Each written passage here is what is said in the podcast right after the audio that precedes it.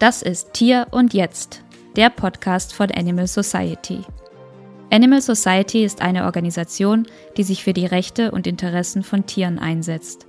In diesem Podcast sprechen wir über Tiere, Menschen, Politik und die Vision einer gerechten Gesellschaft für alle Lebewesen. In der heutigen ersten Episode von Tier und Jetzt ist Marie-Therese Reinke zu Gast. Marie-Therese studierte Tiermedizin an der LMU München und arbeitete im Anschluss für die Albert-Schweitzer Stiftung für unsere Mitwelt. Dort leitete sie zuletzt einen eigenen Bereich, der die Tierschutzarbeit fachlich untermauerte und den tierrelevanten Wissensstand der Organisation ausbaute. Gemeinsam mit Eva Seifert und Sophie Marlin Langner gründet sie derzeit Expertise for Animals eine Beratungsorganisation, die Tierschutz- und Tierrechtsorganisationen mit tierrelevantem Fachwissen unterstützt. Abseits ihrer beruflichen Tätigkeiten interessiert sich Marie-Therese dafür, wie Hunde lernen und kommunizieren und wie man fair mit ihnen zusammenleben kann. Mit Marie habe ich darüber gesprochen, welche Tierschutzgesetze es in Deutschland eigentlich gibt, wer sich darum kümmert, dass diese auch umgesetzt werden und warum es so wichtig ist, sich immer wieder vor Augen zu halten, dass es mehr als nur die menschliche Perspektive gibt. Liebe Marie, schön, dass du da bist. Ja, vielen Dank für die Einladung. Du arbeitest ja gerade an einem neuen Projekt, an einem ähm, neuen Tierprojekt. Kannst du uns etwas darüber erzählen? Ja, ich äh, starte mit zwei Kolleginnen eine kleine Organisation, die heißt Expertise for Animals. Und wir wollen eine Art Beratungsorganisation sein. Das heißt, wir sind zwei Tierärztinnen und eine Biologin und wir wollen ähm, andere Organisationen, aber auch andere Akteurinnen wie zum Beispiel Journalistinnen oder aber auch Aktive beraten äh, in Hinblick auf Tierschutz relevantes ähm, wissenschaftliches Wissen, was man braucht im Diskurs, vor allem wenn man sich hier in Deutschland auch engagiert für die Tiere. Und unser Ziel ist, dass wir mit unserer Arbeit der Tierbewegung helfen können und sie stärken können. Sehr spannend. Also werden wir auch von euch profitieren. Ja, ich, äh, wir, wir geben uns viel Mühe. Ja, ähm, vielleicht können wir später nochmal über das Projekt sprechen. Ich würde dir direkt mal zur nächsten Frage übergehen und zwar, ähm, wie geht es den Tieren in Deutschland? Wie würdest du diese Frage beantworten? Ich würde sie mit gemischten Gefühlen beantworten, weil ich schon glaube, dass es manchen Tieren in Deutschland verhältnismäßig gut geht, dass wir zum Beispiel eine relativ gute ähm, ja, tierärztliche Versorgung haben in Deutschland, wenn dann die Besitzer und Besitzerinnen ähm, ja das auch in Anspruch nehmen. Aber so über die weite Bahn hinweg würde ich sagen, geht es den Tieren nicht sonderlich gut, weil sie halt in einem Ausbeutungsverhältnis äh, leben müssen, weil sie unter Lebensbedingungen ähm, ja leben und auch sterben müssen, die halt einfach nicht das Tier an sich selbst irgendwie in irgendeiner Hin Hinsicht ähm, beachten oder respektieren. Und wenn man sich dann auch noch an, anschaut, wie weit eigentlich die Macht des, der Menschen geht, das Leben von anderen Tieren zu beeinflussen, das ist ja nicht nur im Bereich Haustiere oder im Bereich landwirtschaftliche Tierhaltung, sondern auch Tiere in der Unterhaltungsindustrie, in Zoos oder in Tierversuchen. Ähm, oder auch Wildtiere, die ja immer wieder von Menschen beeinflusst werden, dann würde ich sagen, unterm Strich sieht's nicht gut aus für die Tiere. Gibt es da einen bestimmten ähm, Grund auch, warum du dich für diese Arbeit entschieden hast? Damals? Ja, aber ich glaube, das ist was von Gerechtigkeit. Also ich, ich denke, es ist sehr ungerecht, dass Tiere einfach so leiden müssen, weil Menschen eigene Interessen durchsetzen wollen. Und ich denke, das ist nicht fair und gehört auch einfach nicht mehr, ist auch nicht mehr zeitgemäß. Es gehört nicht zu einer Gesellschaft, in der ich heutzutage leben möchte. Ich wollte noch mal mit dir ein bisschen zurückgehen und zwar, glaube ich, kennst du dich auch ganz gut mit der Tierschutzbewegung aus. Du hast ja vorhin schon erwähnt, dass du, dass ihr auch mit eurer Arbeit die Tierschutzbewegung stärken möchtet. Es ist ja einiges passiert in den letzten, sage ich mal, 200 Jahren. Es gab ja die Tierschutzbewegung so nicht immer und es gab auch nicht immer eine Tierschutzpolitik in dem Sinne. Ähm, da du dich sehr gut damit auskennst, vielleicht kannst du uns einen kleinen Einblick geben, wie das Tierschutzgesetz entstanden ist, das wir heute haben oder worauf unser sage ich mal, unser der rechtliche Rahmen und die Art und Weise, wie wir mit den Tieren umgehen, so aufbaut. Ja, wenn man zurückschaut äh, über die letzten ja fast anderthalb, zwei Jahrhunderte, dann sieht man, dass sich das Tierschutzverständnis, was die Menschen haben, geändert hat. Früher gab es so ein ja, man nennt es anthropozentrisches Tierschutzverständnis. Das heißt, die Tiere wurden geschützt, weil ähm, würde man dies nicht tun, dann würde die Gesellschaft verrohen beispielsweise. Würde ein Tier roh misshandelt werden und Menschen würden es sehen, dann würde es das Empfinden dieser Menschen stören und folglich müsste man dies verhindern. Heutzutage sagt man, man hat einen ethischen Tierschutz, das heißt, man schützt die Tiere um ihrer selbst willen. Das ist so ganz grob zusammengefasst die Entwicklung oder auch die Wandlung, die wir durchlaufen sind. Ähm, wenn man dann so ein bisschen näher sich die Schlaglichter anschaut von dieser Entwicklung, dann kann man sagen, fing es eigentlich an mit diesen ersten Gesetzen. Das heißt, ähm, Ende des 19. Jahrhunderts gab es dann die ersten Gesetze, dass es verboten ist, zum Beispiel Tiere roh zu misshandeln in der Öffentlichkeit. Das wurde dann das erste Mal wirklich ähm, ja, gesetzlich festgelegt. Dann äh, in den 1933er, äh, 1933 wurde dann das Reichstierschutzgesetz äh, verabschiedet. Und Zeitlich fällt dieses erste Tierschutzgesetz natürlich in den Nationalsozialismus. Aber es heißt nicht, dass dieses Gesetz innerhalb dieser Zeitspanne des Nationalsozialismus gänzlich selbst ähm, ja, geschrieben wurde, sondern das war ein langer Prozess. Viele Jahrzehnte hat es gedauert, bis es dann dazu kam. Aber man kann nicht übersehen, dass hier nationalsozialistische Ideologie ganz klar mitgeschrieben hat und dass das Gesetz auch genutzt wurde, um anderen Menschen zu schaden, um sie abzuwerten und sich selbst so basierend auf so einer völkischen Ideologie selbst zu überhöhen. Also dass die Deutschen beispielsweise besonders tierlieb seien und andere Völker nicht. Und deswegen hätte man selbst zum Beispiel ja gewisse ähm, Rechte.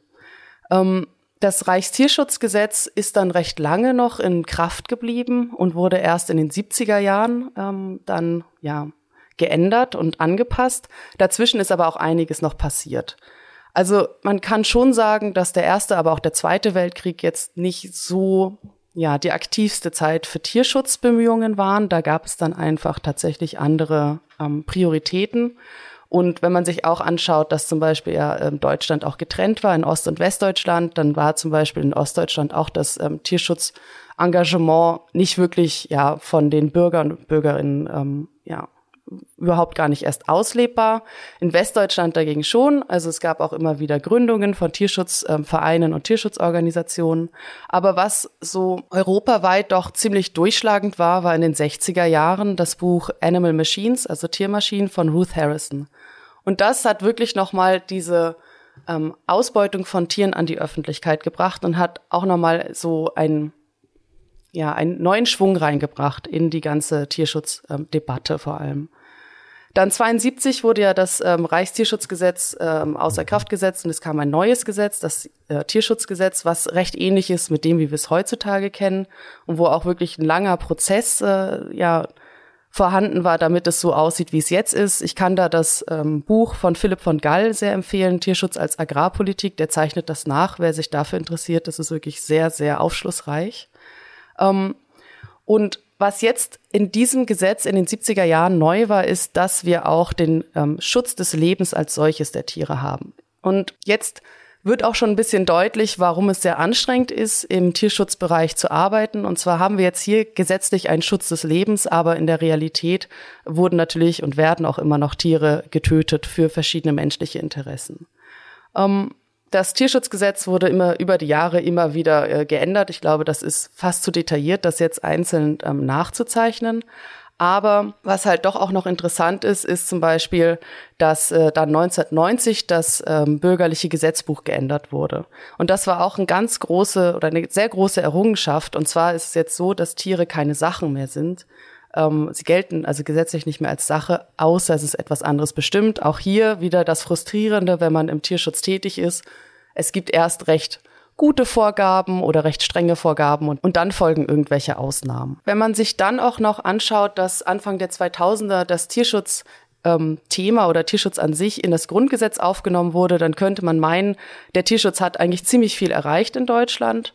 Aber es ist leider eher so ein zahnloser Papiertiger. Glaube, es ist sehr gut, weil man immer wieder sich darauf beziehen kann ähm, und halt immer wieder so den Zeigefinger erheben kann. Schaut mal hier alle ähm, Akteure und Akteurinnen, die ihr relevant seid, sei es jetzt Ministerien, Behörden, ähm, die Politik oder auch Gerichte. Man kann immer wieder darauf verweisen, schaut mal, wir haben uns selbst hier Tierschutz ziemlich auf die Fahne geschrieben.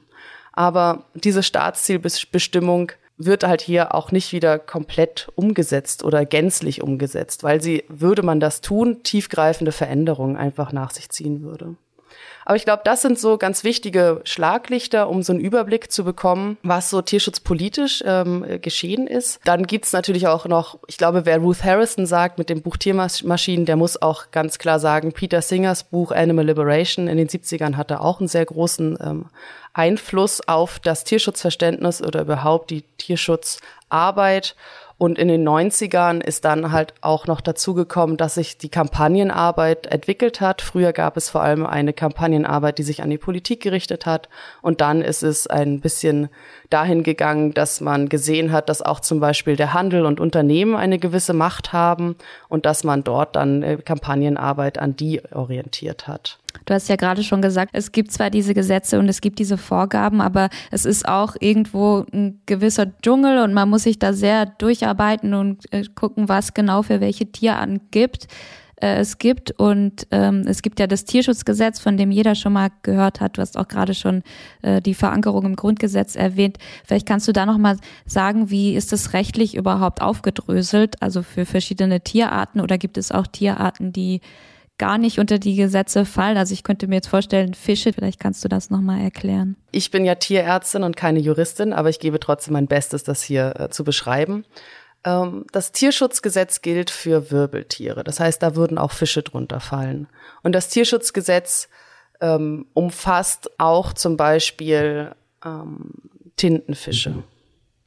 Aber das Tierschutzgesetz ist sozusagen, also wir haben einmal den Tierschutz verankert im äh, als Staatsziel, das ist also im Grundgesetz, das ist ähm, sehr essentiell. Dann haben wir das Tierschutzgesetz und dann da werden äh, noch auf Verordnungen oder auf der Ebene von Verordnungen genauere Vorgaben gegeben. Das heißt zum Beispiel, wie ein Schwein gehalten werden muss oder wie eine, ähm, eine Legehenne gehalten werden muss, das steht nicht im Gesetz. Da stehen sozusagen diese Grundprinzipien ähm, ja, Prinzipien drin, aber dann die tatsächlich detaillierte Haltungsvorgaben, die sind in der Tierschutzhaltungsverordnung enthalten. Und dann gibt es zum Beispiel auch noch die Schlachtverordnung oder aber auch die äh, Transportverordnung. Das ist so ein bisschen diese, die, sind diese verschiedenen Ebenen, auf denen wir uns bewegen. Während das Tierschutzgesetz ja für fast alle Tiere gilt, sind dann die Haltungsverordnung oder die verschiedenen Verordnungen nur für einzelne Tierarten oder zum Teil sogar auch nicht mal für ganze Tierarten, sondern nur für Nutzungslinien formuliert. Also zum Beispiel Masthühner sind abgedeckt, aber die Elterntiere der Masthühner, die sind außen vor. Da liegt zwar ein Verordnungsentwurf ähm, seit längerem zu, schon zur Beratung vor, aber die Verordnung ist noch nicht umgesetzt. Oder zum Beispiel verschiedene andere Tierarten wie Strauße, Wachteln, Gänse oder Milchkühe zum Beispiel auch, deren Haltung ist nicht äh, geregelt. Nun könnte man natürlich, und ich bin auch definitiv der Meinung, dass wir hier ähm, detaillierte Regelungen brauchen, aber man könnte jetzt denken, dass es gut ist, was in den Haltungsverordnungen oder in diesen Verordnungen generell steht. Leider kann man das eher sagen, das sind Mindeststandards. Sie dienen der extremsten Leidvermeidung, aber nicht mehr. Also sie ermöglichen den Tieren nicht sonderlich ein gutes Leben oder ein also sie verdienen, glaube ich, nicht ganz den, den Namen Tierschutz in ihrem Titel, weil es nicht darum geht, die Tiere zu schützen, dass es ihnen gut geht, sondern es geht darum, die Tiere vor dem Schlimmsten zu schützen. Und eigentlich sind wir da, glaube ich, heutzutage sollten wir da schon weiter sein. Das heißt, in deiner Erfahrung, die du zum Beispiel als Tierärztin in der Praxis gemacht hast, ähm, in der Umsetzung bringe diese Gesetze teilweise auch gar nichts, beziehungsweise wenn du sagst, es gibt beispielsweise für die Elterntiere gar keine richtigen Vorgaben, wie setzt sich das um oder wie äußert sich das? Also ich habe meine Praxiserlebnisse noch während des Studiums gemacht und das hat mir gereicht, um zu sehen, dass es nicht sonderlich wirkungsvoll ist. Und ich habe mich dann entschieden, nach dem Studium gar nicht äh, in die Klinik oder in die Praxis zu gehen, sondern habe ähm, gleich angefangen, äh, in dem Bereich des Tierschutzes zu arbeiten. Es ist halt frustrierend zu sehen, dass der Anspruch eigentlich sehr hoch ist und das Selbstverständnis ähm, der, der, des Tierschutzes in Deutschland so hoch ist, es dann aber im Einzelnen bedeutet, dass die Tiere Waren sind, dass es hier um Effizienz geht, also wie viel Futter füttere ich, um welches Produkt am Ende rauszubekommen.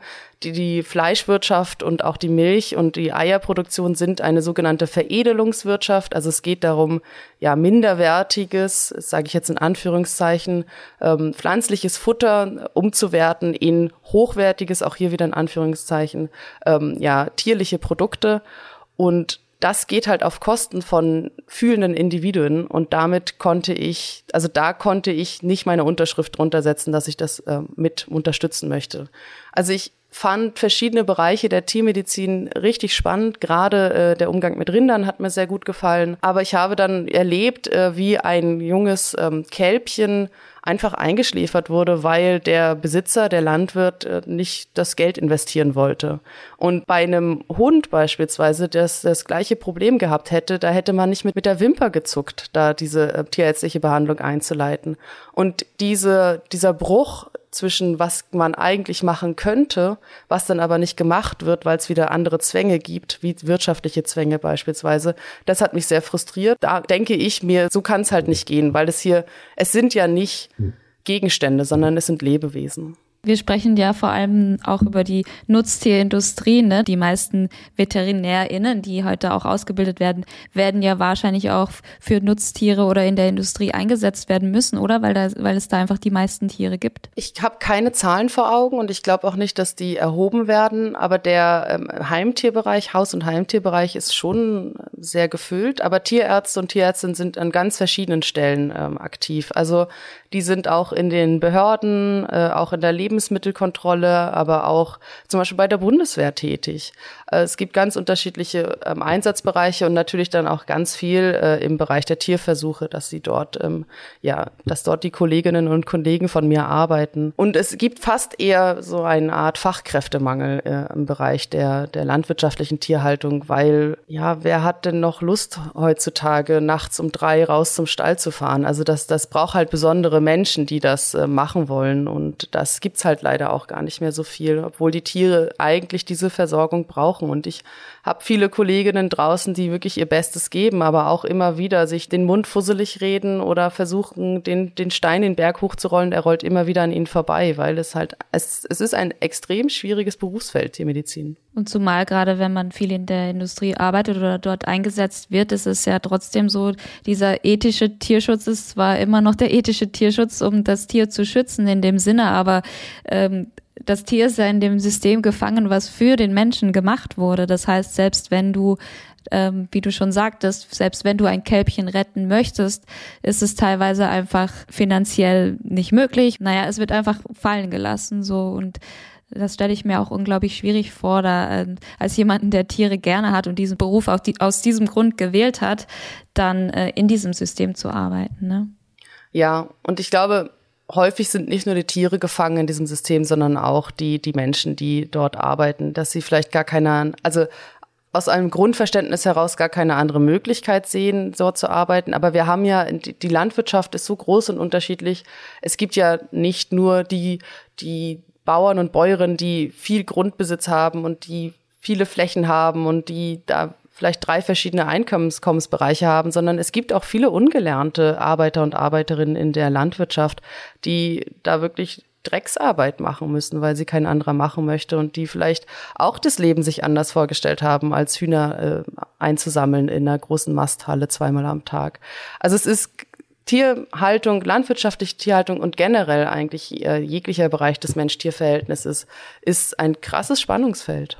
Und du ähm, hast ja vorhin schon erwähnt, dass es bei den Gesetzen jetzt sehr viel darum geht, Leid zu vermindern. Vielleicht kannst du das nochmal genauer erklären. So was müsste eigentlich in dem Gesetz stehen, um das zu, um, um dieses Mensch-Tier-Verhältnis ein bisschen aufzubrechen und die Perspektive zu ändern, wenn es jetzt momentan scheinbar wirklich nur darum geht, Tiere vor noch mehr Leid zu schützen das ihnen von den Menschen zugefügt wird. Ja, das ist das Grundverständnis beim Tierschutz. Das heißt, der Mensch ist der aktive Part, von dem der Schutz ausgeht und das Tier ist dann, wird geschützt. Also das Tier hat jetzt selbst nicht so eine Handlungsfähigkeit und kann sich zum Beispiel auch dem Schutz entziehen. Ähm, das Tierschutzgesetz ist sehr stark geprägt von einem Pathozentrismus und das, der Pathozentrismus, der hat auch überhaupt das Tierschutzverständnis sehr lange geprägt. Also unter Pathozentrismus stellt man sich vor, dass, oder es bedeutet, dass Tiere leidensfähig sind und dass sie aufgrund ihrer Leidensfähigkeit schützenswert sind. Und das ist ja kein schlechter Ansatz, äh, den so zu fahren, weil ich glaube, dass es schon ein großer Schritt ist zu erkennen, dass dieses Lebewesen selbst empfindungsfähig ist und folglich auch Leiden und Schmerzen und Schäden ähm, empfinden kann. Aber das ist ja nicht alles. Wenn man sich selbst an die eigene Nase fasst, dann möchte ich ja nicht nur frei von Leid und Schäden äh, durch die Welt gehen, sondern ich möchte ja auch etwas erleben. Ich möchte, äh, dass mir das Essen gut schmeckt. Ich möchte atmen können in einem schönen Sommertag und ich möchte vielleicht schwimmen gehen oder so. Und das, so weit ist das Tierschutzverständnis noch nicht so wirklich. Also wir haben den sehr wichtigen Satz, dass äh, im, im, Tierschutzgesetz, dass das Leben und das Wohlbefinden der Tiere zu schützen ist. Aber das Wohlbefinden wird dann durch eine Abwesenheit von Schmerzen, Leiden oder Schäden fast schon definiert. Und das reicht einfach nicht. Wie ich ja gerade gesagt habe, man möchte mehr in seinem Leben als nur keine Schmerzen haben. Und das heißt, wir müssten eigentlich das Tierschutzverständnis dahingehend weiterentwickeln, dass wir sagen, wir haben nicht nur diesen Schutz von negativen ähm, Dingen, sondern wir müssten eigentlich auch positive Dinge ermöglichen können. Und Philipp von Gall nennt das den Ermöglichungsansatz und den finde ich sehr treffend und das wäre wirklich schön zu sehen, wenn sich das Tierschutzgesetz dahingehend entwickeln könnte, dass man den Tieren auch dass die Tiere ein Recht haben darauf, sich zu entwickeln dürfen oder etwas wählen zu dürfen beispielsweise.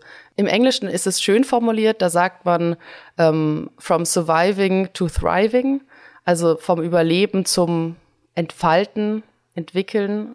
Das finde ich ist eigentlich ein sehr, sehr schöner, ähm, ja, eine schöne Richtschnur eigentlich, weil Tiere müssen nicht nur irgendwo gerade so überleben, dass sie gerade so ein paar Jahre vielleicht auf ihren wackeligen Beinen stehen und Milch produzieren müssen, sondern sie haben auch das Anrecht auf Weide, auf Sonne, auf ja, viele, viele Dinge. Und das aber gesetzlich niederzuschreiben, ist eine große Herausforderung. Und es gibt ja auch, also die meisten Menschen würden ja diese Auffassung wahrscheinlich mittlerweile auch vertreten. Also das ist zumindest so, wie man es mitbekommt oder auch von Umfragen häufig mitbekommt, dass eigentlich auf gesellschaftlicher Perspektive schon so ist, dass man den Tieren dies, dieses gute Leben sozusagen gönnen möchte und zusprechen möchte. Die meisten Menschen sind auch irgendwie empathisch. Ähm, an sich, aber das ist halt nochmal ne, diese Diskrepanz zwischen dem, was man gewohnt ist und zwischen dem, zwischen den eigenen Werten. Ne? Ich glaube auch, dass deswegen Lebenshöfe so wichtig sind, weil man hier Tiere in einem anderen Kontext sieht. Und zwar geht es hier darum, dass Tiere ein genussvolles Leben beispielsweise leben dürfen. Und dass es nicht nur darum geht, sie vor Spaltenboden zu schützen, sondern dass sie wirklich auch mehr erleben können. Ähm, ich glaube aber auch, dass die Gesellschaft wie du selbst auch schon gesagt hast, absolut ein ähm, weitere, weiterentwickeltes Tierschutzverständnis oder überhaupt Verständnis von Tieren hat, aber dass es halt leider auch noch sehr leicht ist, auf ja Denkmuster zurückzufallen, die einem dann doch ermöglichen, dass man sagt, na ja, aber das Fleisch schmeckt doch oder das ist halt das Rezept von meiner Oma. Ähm, oder wie sollen wir denn sonst ähm, medizinischen Fortschritt erreichen? Oder was ich auch schon gehört habe, ist tatsächlich von einem Naturschützer, der zu mir gesagt hat, Zoos, äh, Zirkusse sind wichtig, damit die Kinder wilde Tiere sehen. Ja, okay, aber wie wild ist denn ein Zirkustier noch? Und was lernt das Kind denn noch davon, dass es sieht, wie ein ähm, Löwe auf seinem Hinterbein ähm, sitzt und ähm, auf Kommando brüllt. Also ich glaube schon, dass es so ein peu à peu ist, dass es sich weiterentwickelt, aber dass da noch wirklich ein sehr, sehr langer Weg vor uns liegt, um dieses Mensch-Tier-Verhältnis im Sinne der Tiere tatsächlich zu verbessern. Jetzt abgesehen von, von der von dem Verhältnis in unseren Köpfen, wenn wir das jetzt in Gesetze festschreiben wollen würden. Das dauert ja immer alles sehr, sehr lange, bis es umgesetzt wird. Ne? Ähm, also selbst da, bis, bis da Gesetze, die kleinsten Dinge geändert werden, dauert es meistens Jahre leider. Ja, und die, und die Tierschutzansätze, die momentan in der Politik, vor allem halt für die Nutztierindustrie, angedacht sind, sind ja meistens sehr, in einem sehr engen Tierschutzverständnis, das sich sehr an der Industrie entlanghangelt. Ähm, vielleicht kannst du da auch noch mal was dazu sagen. Ich wollte dich auch noch fragen, was du von solchen Ideen hältst, wie zum Beispiel dieses Tierwohlkennzeichen, das jetzt dieses staatliche ähm, Tierwohlkennzeichen, das, äh, das eigentlich geplant war, oder die Idee der Tierschutzsteuer. So, de, sind das wirklich Ansätze, wo du sagst, die brauchen wir, oder sind das einfach sozusagen minimale Schritte, mit denen wir fast schon unsere Zeit vergeuden, weil wir in der Zeit schon größere Veränderungen planen könnten? Also grundsätzlich würde ich sagen, dass diese politischen Versuche für mich abbilden, dass es einen gewissen Handlungsdruck gibt. Und das finde ich positiv. Dass dann natürlich diese verschiedenen Maßnahmen nicht sonderlich streng sind, das ist zu, zu erwarten gewesen. Also ich erwarte von einem Tierwohlkennzeichen tatsächlich nicht sonderlich viel für die Tiere dann selbst, aber ich glaube, es ist ein extrem wichtiger Prozess, dass dieses Thema ja auf der gesellschaftlichen und politischen Ebene diskutiert wird. Und es ist ja auch interessant zu sehen, dass jetzt gerade das Tierwohlkennzeichen so ein Frustthema geworden ist, dass selbst die beteiligten Politiker und Politikerinnen eigentlich auch gar keine Lust mehr haben. Und das zeigt halt, wie schwierig es ist. Ähm, was mich sehr stört an diesem, diesem, gerade jetzt, ich finde, man kann auch mal bleiben beim Tierwohlkennzeichen, ist allein dieses beschönigende ähm, Tierwohl. Also ich würde schon sagen, dass da so eine Art Greenwashing oder Tierwohlwashing oder Tierschutzwashing betrieben wird und dass es vor allem aber auch dient dazu, also man hat gemerkt, es gibt diesen Handlungsdruck ausgehend von der Gesellschaft und jetzt fängt man was an, um tatsächlich auch alle beteiligten Parteien zu beruhigen. Also es wird ja was getan und man beruhigt dann, also so komisch es ist. Ähm, ich glaube schon auch, dass die nicht sonderlich strengen Kriterien des geplanten Tierwohlkennzeichens tatsächlich auch wieder zur Beruhigung der ähm, potenziell betroffenen Landwirte und Landwirtinnen dienen sollen. Also wenn man sich anschaut, wie niedrig diese erste Stufe ist, damit ist keinerlei Tierwohl ähm, gegeben. Und da zeigt sich halt auch wieder, dass solche ja, Maßnahmen häufig von Beschönigen, Beschönigungen geprägt sind. Also man kann sogar noch ein bisschen weiter zurückgehen. Und ähm, von dem vorherigen Landwirtschaftsminister gab es ja diese Initiative eine Frage der Haltung. So und wenn man sich dieser Frage der Haltung tatsächlich stellen würde, dann würden da ganz andere Ergebnisse kommen. Und würde man sich tatsächlich dem Tierwohl ja, dieser Frage stellen, dann würde man hier zu einem gänzlich anderen Ergebnis kommen, als es dieses geplante Tierwohlkennzeichen geben kann. Diese Maßnahmen sind ja das Ergebnis eines längeren Aushandlungsprozesses. Das heißt, das Ergebnis ist sehr stark von einer Machbarkeit geprägt. Das ist klar, dass es ähm, Menschen, die sich für Tierschutz und auch für Tierrechte einsetzen, dass es denen nicht weit genug geht. Und ich habe das akzeptiert, dass das zu dieser Realität des Fortschritts gehört, auch wenn es mir selber häufig nicht reicht. Und ich bin auch, ich habe noch gar keine feste Meinung, weil man sagt ja, Reformen können entweder ein Momentum aufbauen, was ja was Positives wäre, oder sie können zu einem Stillstand führen, dass man sagt, wir haben doch jetzt erst und jetzt ist auch mal wieder Ruhe und die nächsten zehn Jahre passiert hier nichts.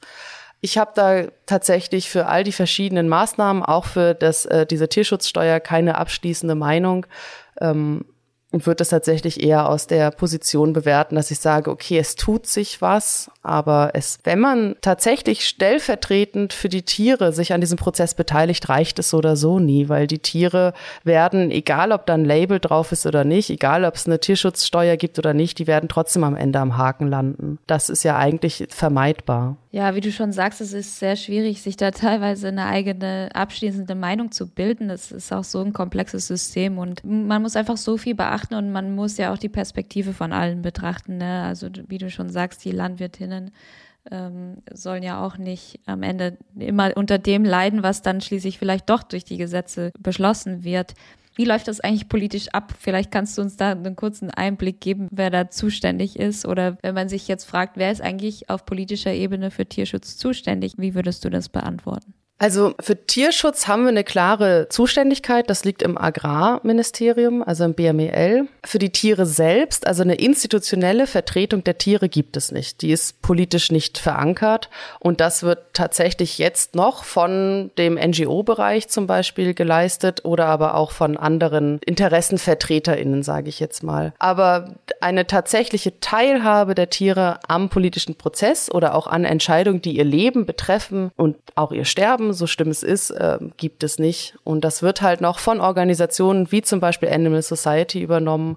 Und ähm, ich hoffe, dass es sich ändert. Es gibt verschiedene Ideen, ähm, Tierpolitik zu machen. Es gibt verschiedene, ja, theoretische Überlegungen. Es gibt Bücher, ähm, Ganz empfehlenswert finde ich ist Eva Meyer, eine niederländische Philosophin, äh, die sich da auch Gedanken zu gemacht hat. Und ich hoffe sehr, dass es sich ändert, weil es ist viele, viele Millionen, 800 Millionen, über 800 Millionen Tiere sind, wenn man jetzt mal Fische außen vor lässt, sind von politischen Entscheidungen betroffen, aber haben selbst niemanden, der tatsächlich für sie offiziell sprechen kann, sondern wir haben immer nur das von außen pieksen und von außen fordern von ähm, Tierschutz- und Tierrechtsorganisationen. Und das wollte ich dich auch noch fragen, gibt es das denn in anderen Ländern oder ähm jetzt auch wenn man die Gesetze betrachtet, man hört ja immer wieder, dass das Tierschutzgesetz oder die Tierschutzgesetze in Deutschland relativ stark sogar sind oder relativ streng. Weißt du, ob es solche VertreterInnen, offizielle VertreterInnen der Tiere in anderen Ländern gibt? Also ich weiß, dass es manche Gesetze gibt, die Tieren ein bisschen mehr zu sprechen als hier. Ähm, kann dafür jetzt gerade so ad hoc keine Beispiele geben. Ich weiß, dass es weltweit ja einzelne Gerichtsurteile gab, die zum Beispiel Tieren Persönlichkeitsrechte zugestanden haben. Ganz bekannt ist ja dieser Fall der, ähm, ich glaube, es war eine Gorilla-Dame in Argentinien. Ähm, aber ansonsten, dass wirklich sozusagen Menschen stellvertretend für Tiere in einem Parlament beispielsweise sitzen, kenne ich nicht. Es gibt natürlich Tierschutzparteien in Deutschland auch, aber auch die niederländische ist recht stark. Aber so eine wirkliche festgeschriebene Vertretung der Tiere, das weiß ich gerade nicht. Und wenn wir gerade beim Vergleich mit anderen Ländern sind, ähm, die Gesetze in Deutschland, das hört man ja immer wieder, die Tierschutzgesetze sollen relativ streng sein im Vergleich zu anderen Ländern. Weißt du, ob es da ein Vorbild gibt, ein anderes Land, die das auch besser machen?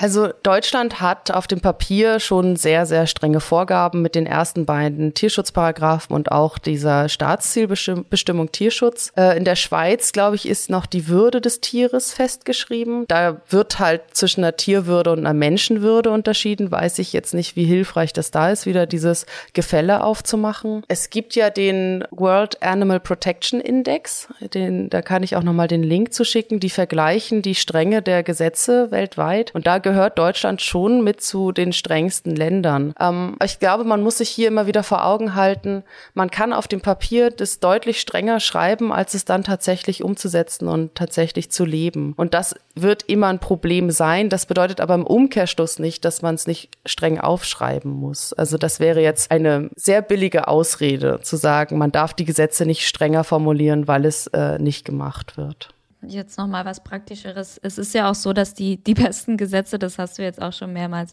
ähm, äh, angesprochen, die besten Gesetze bringen nichts, wenn sie nicht richtig durchgesetzt werden. Ne? Und im Bereich Tierschutz kommt es ja auch eben besonders häufig zu den Verstößen, die dann nicht sozusagen geahndet oder äh, überhaupt angeklagt werden. Ähm, auf Landesebene sind es ja zum Beispiel oft die VeterinärInnen, die, die in dieser Position sind, ähm, die Dokumentation der bestimmten Prozesse oder Abläufe zu machen oder die Kontrolle de, des Tierwohls und die das dann anklagen können. Aber man hört ja immer wieder, dass es den Amtstierärztinnen auch nicht ganz einfach oder nicht ganz leicht gemacht wird.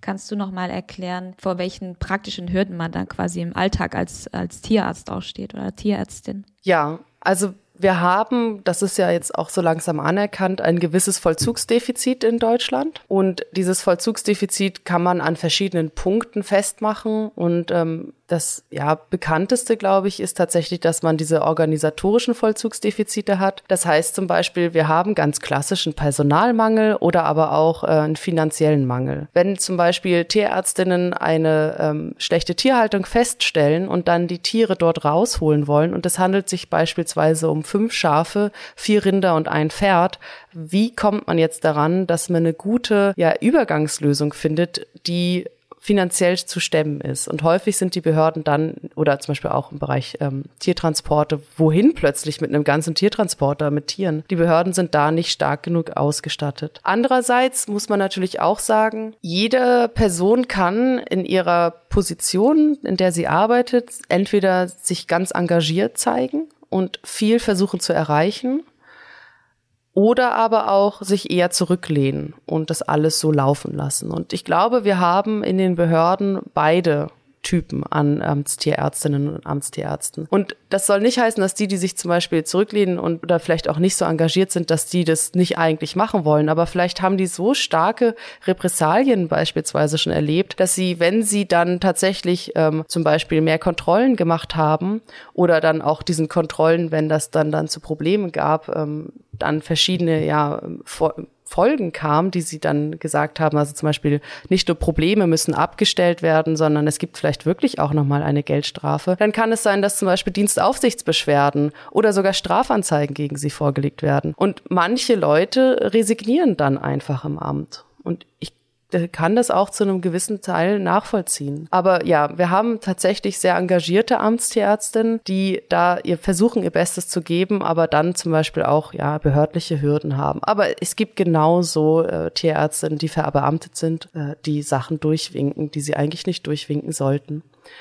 Abseits davon haben wir so ein bisschen auch das Problem, wie die Behörden aufgebaut sind. Also in der Lebensmittelkontrolle, das ist ja meistens oder häufig gekoppelt zum Beispiel, müssen die Kontrolleure und Kontrolleurinnen alle paar Jahre wechseln. Ihren Bereich, für den sie zuständig sind, ihren Bezirk. Weil man hier halt einfach so ein gewisses Korruptionsrisiko ja verhindern möchte. Äh, die Amtstierärztinnen müssen nicht ihre Bezirke wechseln. Und das wäre ja eigentlich mal eine Möglichkeit, wie man da versuchen könnte, so manche ja Vetternschaften zu durchbrechen. Dann fehlen aber auch manchmal den ähm, ja, Kolleginnen so ein bisschen das Rüstzeug in der Behörde. Also eigentlich zum Beispiel müsste es äh, detaillierte Vorgaben geben für risikoorientierte Überwachung von den Betrieben, die Tiere halten. Oder es müsste zum Beispiel auch Vorgaben geben, was sind denn Mindestkontrollfrequenzen, aber die fehlen leider. Und dann, wir hatten am Anfang ja drüber gesprochen, die Gesetz Gesetzgebung deckt ja zum Beispiel auch nicht alle Tiere ab. Oder manche ähm, Details werden halt einfach nicht geregelt. Oder es gibt zum Beispiel auch äh, Gesetze, die sich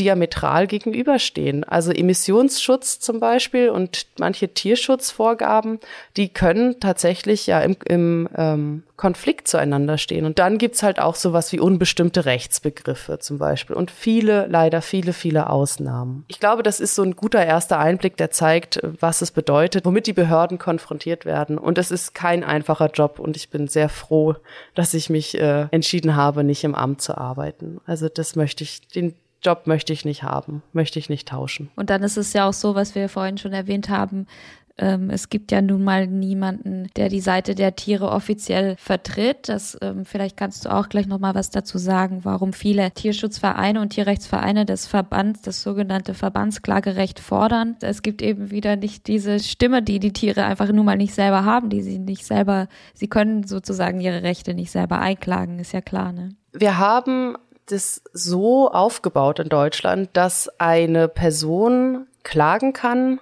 wenn sie zu viel in Anführungszeichen an Tierschutz machen muss. Und zwar gibt, heißt es dann, dass diese Person klagen darf, weil sie eine Verletzung ihrer eigenen Rechte geltend machen kann. Das heißt, sie, diese Person kann gegen ein zu viel von Tierschutz klagen. Ähm, dadurch haben TierhalterInnen ein ganz klares Vorteil und können gegen Auflagen, Weisungen oder ja, mögliche Beschränkungen zum Beispiel vorgehen, indem sie sie zumindest überprüfen lassen. Diese Tiere, die zum Beispiel dann ja eigentlich NutznießerInnen wären von dem zu viel an Tierschutz, die haben keine eigene Klagebefugnis. Und da versucht das Verbandsklagerecht anzusetzen. Das heißt, die Tierschutzorganisationen können dann die tierlichen Interessen ähm, vertreten. Und leider ist es ja, wie du selbst gesagt hast, äh, noch so angesetzt, dass Tiere das selbst nicht vertreten können oder dass man nicht jemanden bestellen kann bislang. In verschiedenen Bundesländern gibt's dieses äh, Verbandsklagerecht und jetzt in, auch in Berlin, was natürlich sehr erfreulich ist. Und ich hoffe wirklich, dass es ein bundesweites äh, Verbandsklagerecht gibt, um halt einfach dieses Ungleichgewicht auflösen zu können. Du hattest vorhin auch nochmal äh, schon erwähnt, dass es solche Rechtsbegriffe gibt oder Begriffe, die halt auslegungsbedürftig sind und dass man macht auch Schwierigkeiten. Ich wollte dich aber auch noch mal fragen, es wird zum Beispiel auch in der Politik ja viel mit diesen Worten jongliert wie Tierwohl oder artgemäß und für die, für die VerbraucherInnen oder von außen, wenn man keinen Einblick hat, sich nicht gut, gut damit auskennt, es klingt immer alles so toll, Art, artgemäß, artgerecht und Tierwohl und äh, Tierwohlkennzeichen. Ähm, man ist schon gewillt, sofort zuzugreifen und dann zu sagen, ah ja, ist ja besser als vorher. Aber äh, warum sind solche Begrifflichkeiten manchmal problematisch, wenn man nicht weiß, was was dahinter steht. Es kreiert plötzlich zwei Lager. Und zwar einmal welch Menschen, die genau wissen, was es bedeutet, und einmal Menschen, die nicht sonderlich genau wissen, was es jetzt bedeutet, dass es jetzt hier mehr Tierwohl ist oder ein aus artgemäßer Haltung ist. Das ist schon mal so ein bisschen unfair weil hier so Wortneuschöpfungen einfach äh, generiert wurden. Äh, vor allem auch viel in dem Prozess äh, um das äh, Tierschutzgesetz äh, von 72. Ich stehe insbesondere dem Wort Tierwohl sehr kritisch gegenüber. Es ist kein Lieblingswort von mir. es wird, ich versuche es immer wieder in verschiedenen ähm, Diskussionen anzustoßen und mir wird dann häufig geantwortet, Tierwohl ist doch ein guter Begriff, das übersetzt doch Animal Welfare eigentlich ziemlich direkt ins Deutsche. Und wenn man dann aber tiefer drinsteckt in diesen ganzen Debatten, weiß man, dass Animal Welfare so oder so auch im englischsprachigen Diskurs ein total umstrittener Begriff ist. Man hat sich jetzt so langsam drauf ähm, ja geeinigt, was bedeutet dann überhaupt das Wohlergehen des Tieres? So könnte man es ja eigentlich auch ein bisschen ja länger äh, übersetzen. Und man sagt, das Wohlergehen der Tiere ist bestimmt durch die Gesundheit der Tiere, durch die, das Verhalten, das sie ausüben können, aber auch durch ihre subjektiven mentalen Erlebnisse, also ihre Gefühle. So. Und wenn man jetzt weiß, dass Tierwohl eigentlich nur ein beschönigender Platzhalter ist für diese drei Kategorien, die das Wohlergehen des Tieres ausmacht, und wenn ich dann sehe, dass ein Tierwohlkennzeichen mit minimalsten strengeren Vorgaben versucht, da fast schon Werbung zu machen für Tierprodukte, dann ärgert es mich natürlich, weil es tatsächlich schwierig nachzuvollziehen ist für dann die Menschen, äh, die dann ihre Rolle als VerbraucherInnen sozusagen ausfüllen und die dann diese Produkte kaufen wollen. Also Tierwohl ärgert mich eigentlich sehr. Ich glaube, so offen kann ich auch sein weil ich eigentlich weiß, was es für ein wichtiger und langer Prozess war, sich überhaupt mal darauf zu einigen, was ist denn überhaupt das Wohlergehen von Tieren? Und wenn man dann so ein abgekürztes Marketingwort hat, was, wenn ich es richtig nachvollziehen kann, sogar von einem Schlachthof geprägt wurde, was jetzt tatsächlich ja politische Tragweite hat und was auch total unreflektiert benutzt wird, weil wir haben jetzt zum Beispiel das so, die Situation, dass EU-Papiere ähm, ins Deutsche übersetzt werden und dass dort, wo früher zum Beispiel Wohlergehen der Tiere stand oder aber auch Tierschutz stand, steht jetzt einfach blanko Tierwohl. Und wir haben ja eigentlich schon auch gewisse Begriffe, zumindest rechtlich ausdefiniert sind und das geht jetzt halt plötzlich flöten. Ähm, Artgemäß oder artgerecht ist ja auch so ein ganz klassisches Begriff, äh, ganz klassischer Begriff. Man hat diese Begriffe schon auch genutzt mit einem gewissen Kalkül. Und zwar hatte man das Ansinnen, dass man jetzt die Beschreibung, was ein Tier braucht oder wie es einem Tier geht, können jetzt nur noch Fachmenschen vornehmen. Wir haben also hier jetzt eine Beurteilung zum Beispiel von dem Befinden eines Tieres oder aber auch von der Erhaltung wie des Tieres. Plötzlich, das kann nur noch jemand mit einem Fachwissen, mit einer wissenschaftlichen Ausbildung vornehmen. Und einerseits finde ich das schon interessant und auch gut, dass wir hier zum Beispiel gewisse Standards haben. Wie bewertet man denn zum Beispiel das, das Wohlergehen des Tieres? Andererseits entfremdet das halt auch einfach die Debatte. Und eigentlich ist die Debatte ähm, zu Tieren eine intrinsisch gesellschaftliche und dann Menschen auszuschließen, weil sie ja vermeintlich sich nicht auskennen, weil jetzt eine Person mehr krassere, kompliziertere Begriffe kann als die andere, das ist frustrierend. Also ich weiß noch, dass es mal eine Studie gab, die vorgestellt wurde in einer landwirtschaftlich geprägten Runde ähm, zu Verbrauchern und Verbraucherinnen, wie sie denn zum Beispiel eine ähm, Spaltenbodenhaltung äh, finden. Und dann haben halt Menschen gesagt, das ist ja nicht so gut, weil die ähm, Pfötchen der Schweine, die sind, werden dann ja verletzt. Und als es vorgelesen wurde, alle, vor allem Männer, muss man jetzt auch mal sagen, aber alle Bauern haben gelacht über Pfötchen, weil Schweinepfoten, das gibt's ja nicht. Das ist ja ein so total falscher Begriff. So. Und ich finde halt, wenn man erkannt hat, dass die Füße der Tiere Verletzungen haben, dann reicht das auch. Da muss ich nicht noch den Fachbegriff haben, weil das Spiel kann man auch noch weiter drehen. Ich kann ja auch sagen, oh, die tiefe Epidermisschicht des, äh, des Fußes wurde beschädigt. Also ich kann das Spiel ja auch noch weiter drehen. Und das finde ich nicht so ganz fair. Und ich finde, dass es dann so ein bisschen zu einer Verschiebung der Debatte kommt. Also einerseits können diese Begriffe wertvoll sein, aber andererseits schließen sie häufig halt auch die Bevölkerung aus. Und das sehe ich definitiv kritisch. Gibt es denn ähm positive Entwicklungen für den Tierschutz, die du in den letzten Jahren oder Jahrzehnten oder seit wann auch immer du dich für Tiere interessierst, äh, sehr begrüßt hast oder, oder sehr freudig beobachtest? Ja, äh, ich freue mich sehr, dass es Animal Society gibt dass es euch gibt. Das ist, finde ich, eine total positive Entwicklung, weil ihr eine Organisation seid, die wirklich ja die Tierpolitik voranbringen möchte. Und das ist einfach eine schöne Entwicklung und baut halt auch wirklich auf auf vorangegangenes Engagement. Also ich glaube, es ist wichtig zu sehen, man muss nicht das Tierschutzrad neu erfinden. Es gab schon so viele Bemühungen und ähm, so viele Menschen finden, dass, dass das ein wichtiges Thema ist und ihr, ihr steht da halt auf, auf großen Schultern und führt das halt weiter. Und das ist, finde ich, ein, ein so, eine so wichtige Entwicklung. Und generell diese dass halt immer wieder neue Generationen dieses Thema als wichtig erachten. Also ich glaube schon auch, dass wenn man heutzutage noch mal in den Studiengang der Tiermedizin, also ich habe ja in München studiert, wenn man dort reingehen würde, dann ist, hat es sich auch schon wieder weiterentwickelt und ist vielleicht auch schon kritischer geworden. Was ich dann auch sehr positiv finde, ist, dass wir heutzutage so einfach an Informationen rankommen. Also durch das Internet, durch soziale Medien, auch durch so Audioformate wie der Podcast, die Menschen können, kommen an Informationen ran und können sich jetzt nicht mehr ähm, also sie können sich nicht mehr ganz verstecken im Sinne von, das, das wüsste man ja gar nicht, was da passiert, aber auch die Menschen haben überhaupt die Möglichkeit, mal zu googeln, wie es aussieht und haben halt nicht nur die einseitige Darstellung, ähm, wie es den Tieren geht.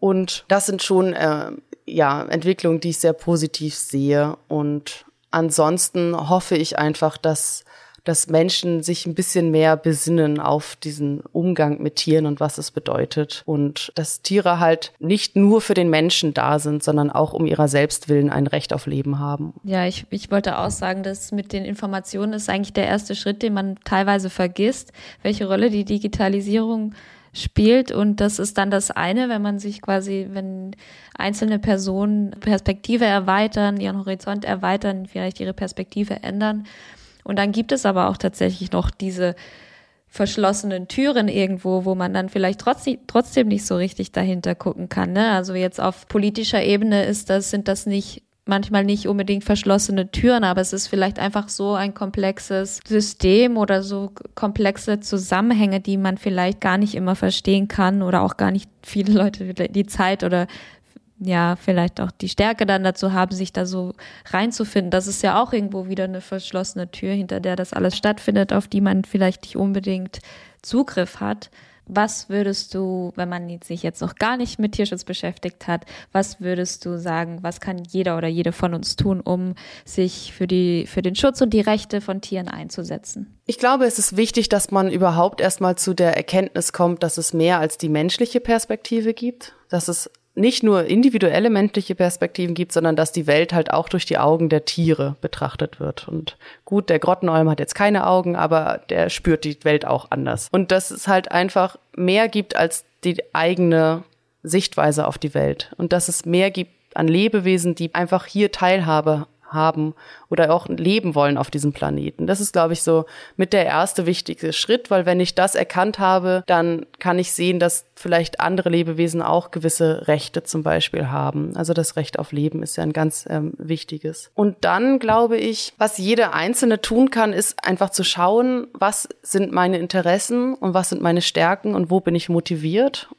und dann dementsprechend zu schauen, wie kann ich das halt für die Tiere einsetzen. Es gibt ja auch ein bisschen den anderen Ansatz, dass man sagt, schau genau dorthin, wo keiner hingeht und versucht dort was zu bewegen. Funktioniert auch. Ähm, ich will nicht sagen Hauptsache für die Tiere, weil ich glaube, das ist ein gefährlicher ähm, Blanko, eine gefährliche Blanko-Aussage. Aber einfach zu schauen, wenn man Interesse hat an dem Thema, wohin führt ein das Interesse und wo sieht man die Möglichkeiten, selbst was zu bewegen. Weil ich glaube schon, dass es dass jede einzelne Person äh, eine Wirkung hat. Aber ich glaube auch, dass es wichtig ist, sich zusammenzuschließen mit Gleichgesinnten oder sich bestehenden Gruppen zum Beispiel auch anzuschließen, dass man auch was organisieren kann. Und man kann natürlich auch Organisationen spenden oder man kann sich darin engagieren. Man kann aber auch schauen, wo bin ich selber gerade tätig und versuchen dort vielleicht auch Tierschutz hineinzutragen, weil manchmal, glaube ich, steckt Tierschutz ein bisschen zu sehr in seiner eigenen Bubble drin. Und das ist schon wichtig, dass es dann äh, ja hineingetragen wird in alle gesellschaftlichen Bereiche. Und was mir sehr, sehr wichtig ist, ist, dass wir wegkommen von so einem Reinheitsanspruch. Also wer sich für Tiere einsetzt, der darf dann aber auch ähm, nur XY machen. Ich glaube, dass davon muss man ein bisschen wegkommen. So viele Menschen sind potenziell fähig, sich für Tiere einzusetzen und ähm, das ist schon wichtig, dass man dort eine Handreichung macht. Also ich, muss auch wirklich sagen, so viele Tierärzte und Tierärztinnen sind direkt dran an den Tieren und die könnten so viel erreichen und die vor den Kopf zu stoßen, glaube ich, bringt dann auch nichts. Das ist doch ein schönes Schlusswort. ja, vielen Dank, Marie, dass du dir heute die Zeit genommen hast und uns mit deinem Wissen bereichert hast und das auch in Zukunft machen wirst mit eurem Projekt. Ja, vielen Dank äh, für die Einladung. Vielen Dank, dass ich äh, mit dir reden konnte und ich freue mich wirklich sehr, dass es Animal Society gibt.